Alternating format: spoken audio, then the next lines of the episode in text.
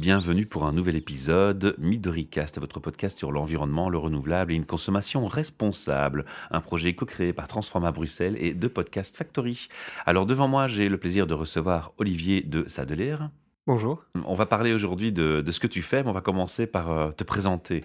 En quelques mots, Olivier, qui es-tu? Alors c'est une vaste question. En gros, dans la vie, je suis marié avec deux euh, enfants de 9 et 11 ans, j'ai presque 40 ans, et j'ai un background en sciences sociales, en anthropologie plus spécifiquement, et en marketing. Et donc j'ai fait euh, le début de ma carrière comme... responsable marketing dans une grosse boîte médicale qui luttait contre le cancer, une boîte belge internationale. Et au bout de dix ans, j'ai choisi de quitter ce job qui était assez confortable. Ça sonnait euh, IBA, ça C'était IBA, tout à fait. Ils sont déjà venus au micro chez Charmy Top, c'est des super personnes. Ah, oui. Mais donc, super boîte. J'avais un très bon job où je me suis vraiment bien formé, mais j'avais vraiment envie de participer à la transition écologique de la société. Donc, j'ai choisi de me mettre à mon compte et d'aller plutôt à la rencontre ben, des acteurs de la transition écologique. Parce que ce qui m'intéresse, c'est vraiment la protection de la biosphère et même le développement de la biosphère qui était un des aspects de la transition qui est un peu sous-représenté malheureusement. Ce mmh. que je trouve très étrange puisque c'est la base de la vie. Hein, la, la, biosphère va fournir la nourriture, l'air, l'eau. Mais on s'intéresse plus à la question de la transition énergétique ou de la mobilité un petit peu de la consommation, mais la vraie, la vraie, question de la biosphère est assez critique. Et donc je voulais m'investir là-dedans et j'ai choisi de quitter mon job. Donc c'est une vraie démarche orientée vers l'écologie qui a poussé ton action tout à fait. Tu soulèves quelque chose qui est intéressant parce qu'effectivement, notre projet, c'est d'abord d'une part de mettre les initiatives positives en avant et pas que ce qui va mal. Je crois qu'il faut motiver les gens à écouter des bonnes choses, à leur donner envie de faire la, même démarche chez eux. Et effectivement, un des constats que, moi j'avais fait aussi, c'est un peu ça, hein, c'est qu'on parle de sujets avec un focus énorme et puis en a plein à côté qu'on abandonne. Alors, on va quand même expliquer au public parce qu'il y a deux types de publics. Il y a les publics avertis qui nous écoutent parce qu'ils sont déjà dans, dans, le secteur actif et puis il y a Monsieur Tout le Monde qui prend conscience euh, par rapport à ce projet et, et par rapport à d'autres voies et qui nous écoute et qui, qui débute dans, la connaissance de, ces transitions et de cette démarche. Tu peux un peu faire un, un mot d'explication sur ce que tu appelles la transition? C'est mon avis personnel, mais en gros, on vit dans une société, surtout le monde occidental, mais le modèle s'est mondialisé, qui est dopé au carbone. Donc euh, quand on dit carbone, c'est tout ce qui est énergie fossile, charbon, gaz, pétrole, qui a permis en fait le développement accéléré d'une société très axée sur l'économie et l'exploitation des ressources. Ça, c'est un peu le postulat de base. Donc les frontières tombent, on consomme des produits qui sont fabriqués dans le monde entier, et donc il y a une énorme pression sur les ressources naturelles, les ressources minérales, hein, tout ce qui est extraction, mais aussi les ressources biologiques. On a de plus en plus de besoins en termes de nourriture, en termes de produits agricoles qui vont nourrir les animaux d'élevage, produits agricoles dont on fait du biofuel même aujourd'hui, pour fournir des besoins en consommation d'une population qui va frôler les 9 milliards euh, d'ici peu, et donc, bah, la planète qui était une espèce d'objet sans limite, sans fin, en fait, on se rend compte qu'aujourd'hui, il a des limites pour notre espèce. Et que notre espèce met une énorme pression qui risque de causer, en fait, la mort du système général. Ça, c'est pour la version la plus pessimiste. Et il y a un paquet de scientifiques qui croient à la version la plus pessimiste. Alors moi, je crois bah, en fait, j'ai pas trop le choix que de ne pas vraiment y croire tout à fait, puisque sinon on, s'arrête tous tout bonnement. J'ai choisi plutôt de suivre euh, une philosophie comme celle euh, exprimée par Pierre Rabhi, qui dit ben commençons par faire notre part, et puis euh, si tout le monde l'a fait, il y, a un changement majeur qui s'opérera. et donc c'est vraiment dans cette démarche que je m'inscrivais. Changer la donne. Bah changer la donne, en fait. Moi, je crois que le monde se crée tous les jours. Et donc, on a le choix en quelque sorte, de donner l'orientation qu'on souhaite. Ça, c'est, ça, c'est vraiment mon, mon approche. Et c'est vraiment très humble, hein, parce que j'ai pas du tout... Euh, enfin, je suis pas monsieur écolo. Hein. Alors, on est passé de deux voitures à une voiture, on, on trie nos, nos, déchets du mieux qu'on peut, on essaye de manger un peu moins de viande, un peu moins de poisson, parce qu'en fait, bah, tous ces éléments-là, euh, si on les multiplie fois 7 milliards de gens... On se rend compte de l'impact. Voilà. Mhm. Bon, alors après, évidemment, vivant dans une société occidentale, une des plus riches du monde, on a un plus gros boulot à faire que ceux qui vivent avec 5 dollars par jour ou 1 dollar par jour, qui sont dans le mode survie, et donc on n'a pas à donner de leçons. Mais nous, on a en tout cas quelque chose qu'on peut faire, et je pense qu'il y a une culture positive qui est en train de se développer, en parallèle de la culture euh, de la peur euh, qu'on voit très présente dans les médias et, dans les choix politiques qui se font. Et c'est l'inverse qu'on veut faire ici. Hein. En fait, ici, on veut donner des espoirs et montrer ce qui va bien. Et c'est ce qu'on va faire aujourd'hui avec toi. C'est ça. Alors, donc la, transition, que, comment tu définis cette transition? Elle se concrétise par quoi? Par quel fait? Qu'est-ce que tu veux mettre en avant? Donc, il y a ce qu'on disait, euh, cet aspect d'essayer de développer une culture positive, plus collaborative que compétitive. Je pense qu'on a, a tout intérêt à développer une culture de la qualité. Et donc, on, sort d'une période qui est assez courte en fait, hein, depuis l'après-guerre, de la croissance absolue et du euh, ce que j'appelle moi le hard discount. Hein. donc toute cette euh, philosophie du manger plus mais moins cher, du 2 plus 1 gratuit, etc. Je pense qu'on est en train de s'en éloigner. Je pense que les gens en ont marre. Ils préfèrent manger euh, moins et mieux. En tout cas, dans les gens que je rencontre. Et donc, j'ai envie de promouvoir ça. Donc, ça, c'est, pour, c'est la partie plutôt transition culturelle. Mm-hmm. Alors, il y a le volet transition énergétique, dont je m'occupe peu, mais parce que je sais qu'il y a énormément de gens qui sont là-dessus. Euh, et il y a des trucs géniaux qui se font. On commence à produire de l'énergie solaire, éolienne, marine, euh, etc. Et ça marche de mieux en mieux. J'ai encore lu hier que l'Allemagne euh, arrivait à produire 85% de son électricité en renouvelable. Ça fait plaisir à entendre. Hein. Voilà. Mais donc il y a un énorme truc qui est en train de se passer. Et ça, c'est tout à fait génial parce qu'en fait, le pétrole a énormément d'applications, que ce soit en, chimie, que ce soit en, en, pharmacie, en textile, en tous les matériaux spéciaux, etc. Et donc c'est un peu, je pense, dommage d'aller le brûler pour en produire des flammes qui chauffent de l'eau, qui produisent de l'électricité, alors qu'il y a toute une série d'alternatives qui sont en train de se développer. Il faut accepter que le marché se transforme lentement et qu'il faut laisser autant le temps aux acteurs de, le faire. Mais en tout cas, ça, ça marche assez bien. Il y a toute une transition de la mobilité, je pense, qui va vers le partage euh, des moyens de transport, qui va vers des, de nouveau des moyens de transport bas carbone, plus doux, peut-être plus lent, mais finalement plus efficace. Moi, j'adore le vélo. On travaille en tout cas, euh, entre autres, pour des lobbies euh, pour la mobilité douce. Et en fait, on voit que c'est très bénéfique pour la société en général, mais surtout pour les utilisateurs.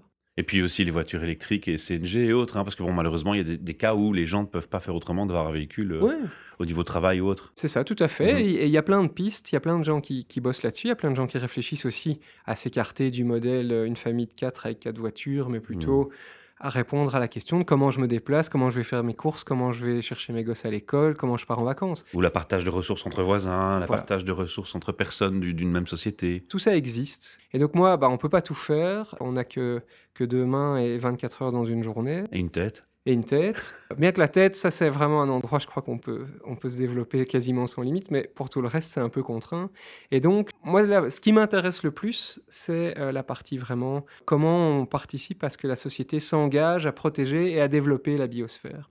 Parce qu'il y a une énorme pression, que ce soit pour l'extraction, hein, bois, minerais, euh, que ce soit pour la consommation, la production agricole, pour l'habitat. J'ai lu l'autre jour qu'en Belgique, 7% de la surface du territoire est allouée au transport. Ça veut dire que 7% du territoire, de la surface, c'est des routes, des voies de chemin de fer et des canaux. Bah, Là-dessus, il n'y a rien qui pousse. Et l'autre aspect, c'est vraiment euh, les écosystèmes. C'est un, espèce d'organisme complexe qui a besoin d'être euh, relativement grand pour pouvoir fonctionner convenablement. Et donc, on a une culture quand même assez technique qui a voulu euh, ranger le monde dans des petites boîtes, dans des silos qui ne se parlent pas. Et en fait, on se rend compte que tout a un impact sur tout. Donc vous mettez un barrage, alors c'est chouette, ça fait de l'énergie non pétrole. Par contre, ça empêche les flux d'eau de, s'exprimer librement et donc ça a un impact sur ce qui se passe en aval, etc. etc. Flore et animalier, quoi. Voilà, mhm. flore et animal. Je pense que l'humain a tout intérêt à investir dans la biodiversité. Et c'est ce que tu défends d'ailleurs C'est ce que je défends. Concrètement, ça, ça se met en place comment ton activité? D'abord, est-ce qu'elle a un nom? Alors, en fait, je travaille sur deux projets différents. Il y en a un qui s'appelle Fractal, et où j'ai fait un petit site qui s'appelle fractal.earth. Et là, je me fais le porte-parole, enfin, c'est vraiment en développement, bah, de cette question des écosystèmes. Et donc, il y a deux grands volets. Il y a tous les gens qui s'occupent à protéger les écosystèmes, donc créer des réserves marines, créer des réserves terrestres, euh, qui laissent une place à la vie sauvage pour se développer. Parce qu'en fait, cette vie sauvage va fournir de la fertilité c'est vraiment ce que je crois, aux écosystèmes qui sont productifs. Et par écosystème productif, j'appelle euh, tout ce qui va être qui a trait à l'agriculture, que ce soit sylviculture, plantes, élevage, etc. Et donc il y a même un théoricien, un biologiste qui s'appelle Wilson, qui lui propose de mettre 50% de la terre en réserve, ce qui permettrait en fait aux autres 50% de continuer à produire ce dont l'humanité a besoin. Donc euh, ça, je suis un fervent euh, Défenseur. défenseur. Et alors, l'autre aspect de la, face à enfin, à côté de la conservation, il y a un nouveau truc absolument génial, c'est la restauration des écosystèmes. Et donc, c'est toute une série de, gens qui réfléchissent à comment reprendre un écosystème qu'on a dégradé pour l'avoir surexploité et en refaire un écosystème fonctionnel. Et c'est assez simple finalement, c'est replanter, c'est déshumaniser, donc euh, on refait des berges naturelles dans les cours d'eau, on, replante des forêts, on va réintroduire certaines espèces animales, etc., pour en fait permettre à ce qu'ils appellent les, chaînes trophiques d'être les plus complètes possibles. Et donc, pour faire très simple, l'idée c'est que si on a un écosystème où on a des grands herbivores et des grands carnivores qui sont capables de vivre. En fait, on les appelle des espèces parapluies aussi, ou des espèces euh, clés de voûte. En fait, tout l'écosystème en dessous va être beaucoup plus riche. Et donc beaucoup plus résilient au changement. Parce que c'est ça le grand truc, en fait, je n'ai pas parlé de ça dans le changement culturel, mais j'ai l'impression qu'on doit apprendre à, gérer la complexité. Parce que comme on était une, une société technico-scientifique, on a cherché à simplifier. On a optimisé les flux, etc. Mais à force de simplifier, on a, on a rendu les systèmes beaucoup plus fragiles aux contraintes euh, ou aux attaques extérieures. Moi, ce que je vois, c'est que quand on met euh, une seule espèce de blé dans 100 hectares ou 1000 hectares, eh bien, si un parasite de cette espèce-là arrive, tout le champ de blé est foutu. Par contre, si on avait cinq espèces de blé dans ce même euh, champ, ben, c'est plus solide. Si on avait du blé et des arbres fruitiers, du blé, de l'orge et des arbres fruitiers, et ainsi de suite. Mais il y a une bonne prise de conscience qui est en train de se faire, parce qu'on on parle déjà depuis un, moment, un bon moment de permaculture et, et d'autres concepts qui sont dans cette voie aussi euh, plus favorables. hein. Tout à fait. Donc moi, j'ai rien inventé. hein. Je Mhm. fais que lire beaucoup et, et faire des parallèles qui sont pas forcément euh, naturels. Et alors, par exemple, en, en agriculture, il y a un énorme changement qui est en train de s'initier. On adapte des principes de permaculture, enfin cette, cette philosophie-là, à de la culture en grand champ. Parce que c'est super de faire de la culture sur 20, sur 20 arts ou dans un potager, c'est très très chouette. Par contre, il y a quand même un besoin pour une série de produits, et absolument pas tout, mais de produire en plus grande quantité. Et donc, il y a une série de gens euh, qui, font la promotion de ce qui s'appelle la- l'agriculture de conservation, par exemple. Est-ce que pour l'instant, ton activité se, se cantonne à de la communication Est-ce qu'il y a des actes en, en pratique des gens qui vont mettre la main à la pâte, façon de parler? Alors, moi, en fait, je soutiens les gens qui sont plus sur le terrain, parce que mon Voilà. background, c'est marketing, communication, business development. Alors, je ne peux pas me transformer demain en agriculteur ou en Ah forestier. D'où ma question. J'aime- J'aimerais bien. Mais donc, ce que je fais, c'est que j'apporte toute mon aide aux gens qui sont plus actifs sur le terrain. Par exemple, je fais du conseil stratégique pour une association qui soutient la transition justement des agriculteurs vers un modèle de conservation. C'est un modèle qui est en fait basé sur la préservation des sols. On s'est rendu compte qu'avec toute la chimie qu'on a utilisée, on a tué la vie des sols. Et un sol mort produit une plante plus, plus sensible et- aux maladies, etc. Et donc, une série d'agriculteurs sont prêts à prendre le risque parce que c'est vraiment ça la question.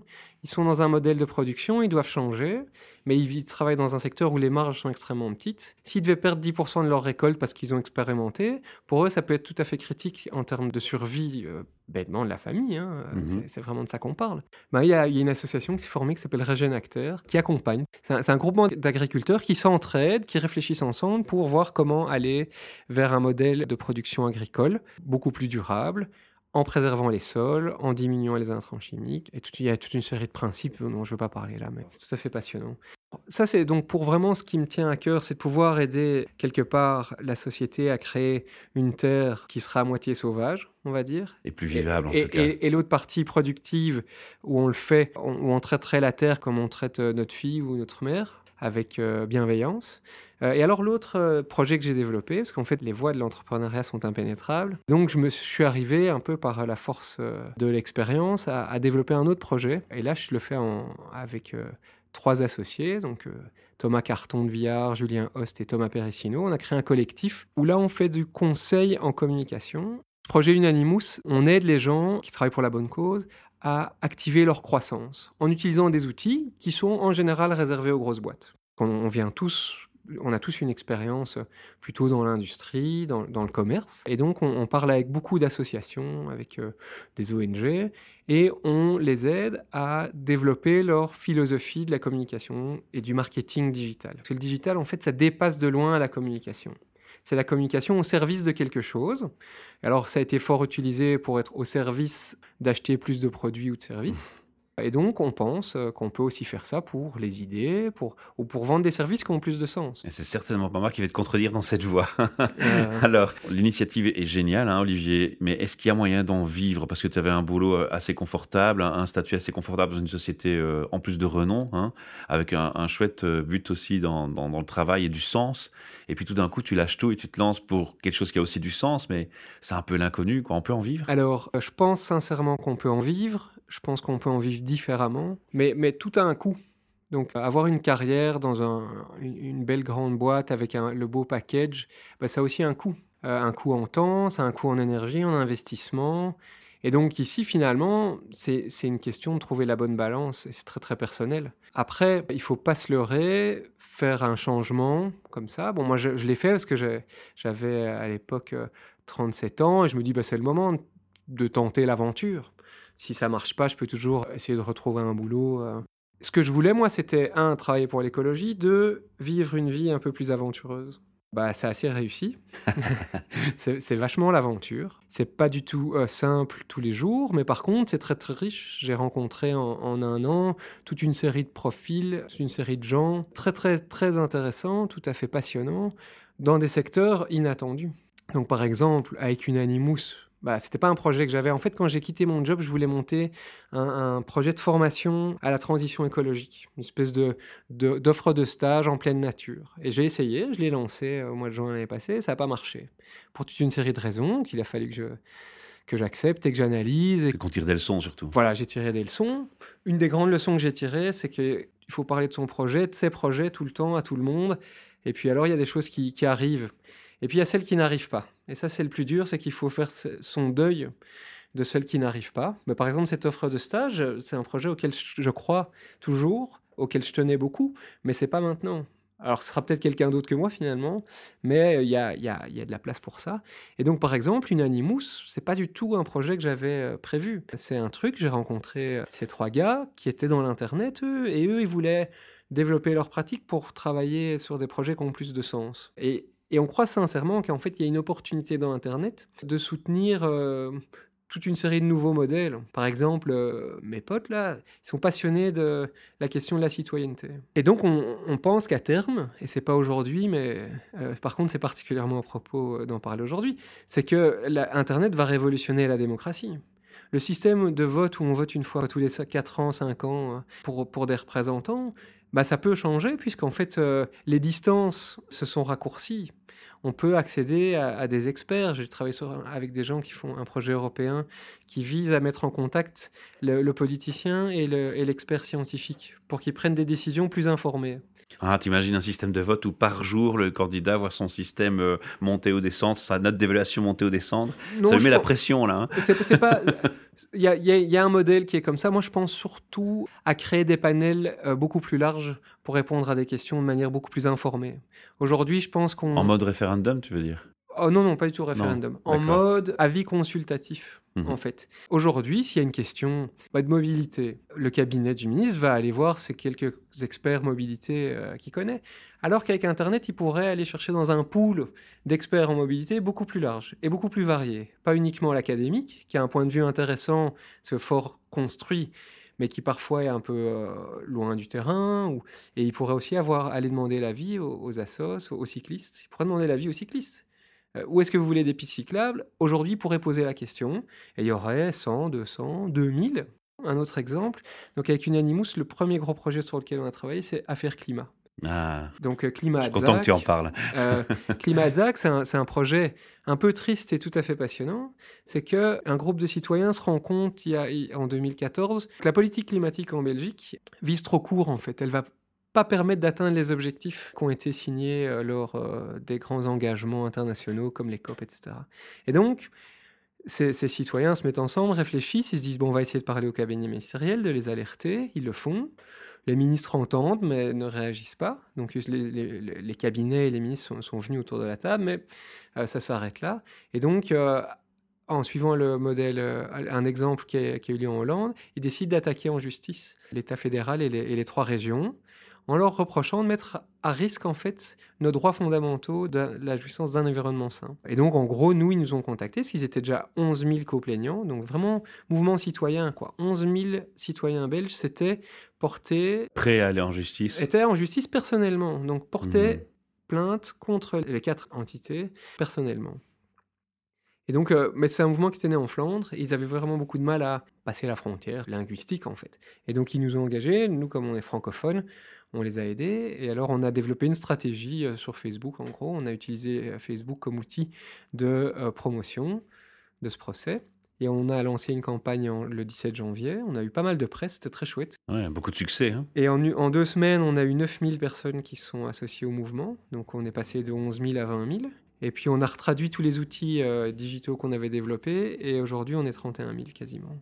Et ça continue. Et ça continue. Bah, le procès en cassation, donc euh, pour une histoire de, procédure, euh, il, est bloqué et on espère que le, vrai procès pourra reprendre d'ici septembre, octobre. Et là, on gardera tout le monde informé. Et maintenant, eh bien, on a créé cette communauté digitale, donc ça veut dire qu'on peut garder le contact avec les gens, on peut les informer de manière assez simple, on peut leur demander d'agir, on peut leur demander de s'exprimer. Et donc, ça pourrait se traduire par des manifestations dans la rue, mais ça peut aussi se traduire par euh, des interpellations à travers euh, les médias, etc. Et donc, quand on fait un truc à 11 ou qu'on le fait à 30 000, euh, le poids, est, poids. Le poids est différent. En termes de judiciaire pur, il n'y a pas de différence. Les Hollandais, ils ont fait ce procès à 800.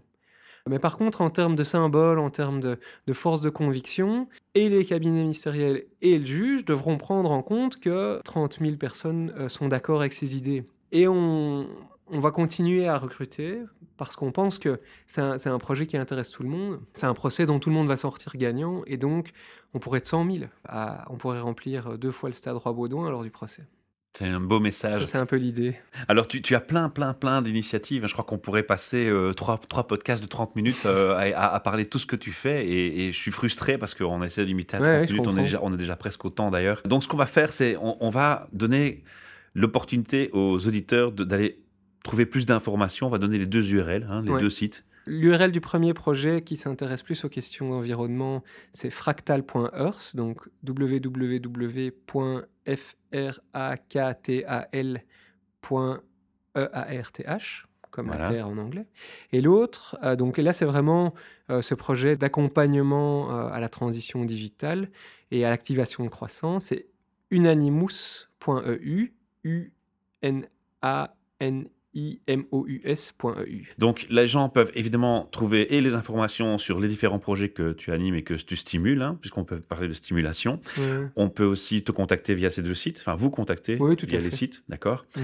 Et on va euh, maintenant passer tout doucement à ma clôture d'émission qui consiste simplement, avec euh, ton expérience jusqu'à ce jour, Olivier, à nous donner pour les auditeurs quelques conseils, quelques propositions. D'abord, quelques propositions sur comment est-ce qu'on peut t'aider, toi, dans ces projets Eh bien, si vous travaillez euh, sur des questions euh, d'environnement ou de transition écologique, euh, le mieux c'est de me contacter et de voir si, si on peut travailler ensemble, en gros. Parce que la question fondamentale, qui est le nerf de la guerre, c'est comment est-ce qu'on arrive à travailler sur ces questions pour amener ou construire une société qu'on pourrait appeler plus résiliente et mmh plus, plus humaine, tout en gagnant sa vie. Euh, parce que c'est ça le challenge. Je ne crois pas, moi, au modèle où euh, l'État doit subvenir euh, à, ce, à, supporter ce genre de projet à travers des subsides uniquement. Je crois que le subside a un très très grand rôle à jouer, mais je pense aussi qu'il faut arrêter de croire que quand on travaille pour le bien commun, on travaille de manière gratuite. C'est un truc assez étonnant. Si on travaille pour le profit de quelques-uns, c'est normal qu'on soit payé. Si on travaille pour un objectif plus large, alors tout d'un coup, ça devrait être gratuit. Euh, ça, c'est un truc assez. Donc, euh, appelez-moi, on discute, on, voit s'il y a des opportunités. Euh, parce que ce qui marche, en fait, dans ma démarche, c'est de rencontrer des gens. Et puis, on voit, il y a parfois des projets qui se font. Et puis, il y a plein de fois, c'est juste très intéressant. En tout cas, ce qui est clair, c'est que tu as une expertise à proposer. Donc, il ne faut pas la laisser de côté, il faut en profiter. Moi, mon expertise, c'est vraiment sur le business development, c'est quoi les réflexes, à qui on parle, qu'est-ce qu'on veut leur dire, qui il faut rencontrer. Les bons canaux, etc. Qui sont les partenaires. Et donc moi, ce que j'aime vraiment faire, c'est travailler à mettre les gens et les, expertises, en, les expertises en présence. Pas mal. Alors maintenant, plus globalement, je t'écoute Et puis, euh, je trouve ça chouette ce que tu fais. J'ai peut-être envie de faire des choses aussi comme toi dans le futur, mais immédiatement, là, tout de suite, qu'est-ce que je pourrais faire chez moi qui serait euh, vachement bien pour la planète? Tu aurais envie de donner quel genre de conseils Voilà, je pense que ce qu'on peut faire pour soutenir la transition écologique au quotidien sans devenir gardien de, parc national, c'est remettre en, cause ses habitudes de consommation, pour commencer. Euh, donc que ce soit la façon dont on se nourrit, la façon dont on se vêtit, la façon dont on se déplace, il y a une série d'alternatives qui sont pas très contraignantes et qui peuvent vraiment réduire l'impact de l'humanité sur l'environnement très rapidement de 30%, voire 50%. Alors pour réduire de 75%, là par contre, ça demande beaucoup plus d'efforts. Mais ces 30%-là, fois 7 milliards, ça fait un gros gros changement. Hein. Donc ça veut dire euh, acheter moins souvent des fringues de meilleure qualité, ça veut dire euh, manger moins de viande, plus de légumes, euh, euh, ça veut dire euh, faire attention aux poissons. Alors c'est pas simple, hein, il n'y a pas beaucoup de labels qui nous permettent de savoir euh, si, les choses ont été produites convenablement, mais il y a quand même le fair trade, il y a le bio, il y a le FSC. quand vous faites une terrasse, bah, évitez le bois africain et favorisez le bois européen. C'est des choses, de, c'est des points de détail, mais qui, mises bout à bout, font, font un grand changement. J'ai presque envie de dire que c'est du bon sens pour celui qui réfléchit un petit peu. Bah, c'est du bon sens. Euh, oui, oui, oui, c'est vite du bon sens. Parce que ça fait aussi du sens économiquement. Donc, en fait, très vite, on se rend compte qu'on y gagne. Moi, j'ai parlé avec beaucoup de patrons qui ont favorisé la transition écologique dans leur boîte. Et ça se traduit euh, sur, euh, sur le bénéfice. Mmh. Donc, ça, c'est assez génial. Et l'autre truc, je pense, et ça, c'est beaucoup plus philosophique, mais il faut arrêter d'avoir peur. Je pense sincèrement que le monde va bien même s'il y a plein de trucs qui vont mal. Et c'est ce qu'on veut, c'est vertuer de répéter au micro aujourd'hui et, dans nos émissions. Et donc, on ne doit pas avoir peur d'essayer de construire un, monde un peu différent. On, sort Absolument. Moi, je crois qu'on sort d'une période très très courte de haute dépendance au pétrole. En fait, avant les années 40, on n'était pas aussi dépendant du pétrole. C'est vraiment après la Deuxième Guerre mondiale où ça a explosé. Et ça nous a permis à tous de vivre le niveau de vie qu'on vit aujourd'hui. Hein. Je ne crache pas dans la soupe. Par contre, eh bien, c'est le moment de se dire, tiens, on a créé tout ça, toute cette intelligence, toutes ces solutions techniques. Comment on fait pour continuer à vivre comme ça, sans exploiter les autres peuples, parce qu'il n'y a rien à faire. Hein. Toute cette question de pétrole et, de minerais, ça crée euh, des, tensions au niveau international qui font que certains, certaines populations sont bloquées dans leur développement parce qu'ils sont pris dans une relation de, de pouvoir euh, tout à fait en leur défaveur mmh. par rapport aux pays riches. Hein. Et, ça, c'est nous, par contre, les pays riches. Et c'est bien que tu le mentionnes. et l'autre aspect, c'est qu'on ne peut pas continuer à, avoir une économie qui est uniquement extractive. Il faut une, il faut une économie qui utilise les ressources et puis qui, qui remet des ressources dans les écosystèmes parce que sinon, eh bien, on va arriver au bout du capital et une fois qu'il n'y a plus de capital, on pourra plus, euh, voilà, ça, le système va se casser la gueule. Donc, quelque part, moi, beaucoup de gens me disent on va à la catastrophe et je dis tout à fait, c'est possible. On peut, hein, euh, peut-être que le système changera à travers la révolution sanglante, c'est imaginable, et c'est d'ailleurs plutôt comme ça que ça se passe si on regarde l'histoire. Maintenant, on, on est très éduqué, très formé, on a énormément conscience de qui on est, d'où on vient, etc. Et donc je crois qu'on a l'opportunité d'apprendre des erreurs du passé. Euh, il y a plein d'intellectuels qui, font cet appel. Et euh, Autant tirer les leçons. Et puis, euh, pour conclure, je dirais qu'on a aussi maintenant beaucoup plus de médias et de facilité de communiquer qu'avant. Et ça, c'est notre grande arme. Donc, je pense qu'il y a une opportunité d'utiliser le savoir et le savoir-faire qu'on a créé bah, ces deux derniers millénaires pour avoir une démarche plus consciente de la construction de la société. Et donc on vit dans un monde global, il faut accepter cette idée, c'est pas pour ça qu'il faut uniformiser la culture, mais par contre, on peut tous en tout cas se dire que euh, vivre avec une culture relativement humaniste qui favorise la bienveillance, la collaboration plutôt que la compétition. Moi, ça, il me semble que c'est possible. Euh, ça va pas se faire comme ça du jour au lendemain, mais en fait, c'est ça que j'ai appris dans ma démarche entrepreneuriale c'est qu'en fait, euh, le changement se fait petit à petit. Tous les jours, un petit peu. Et on commence petit, on commence pas parfait. Et ça, c'est un grand truc pour les gens qui voudraient se lancer. Il faut accepter qu'on commence petit et qu'on commence pas parfait.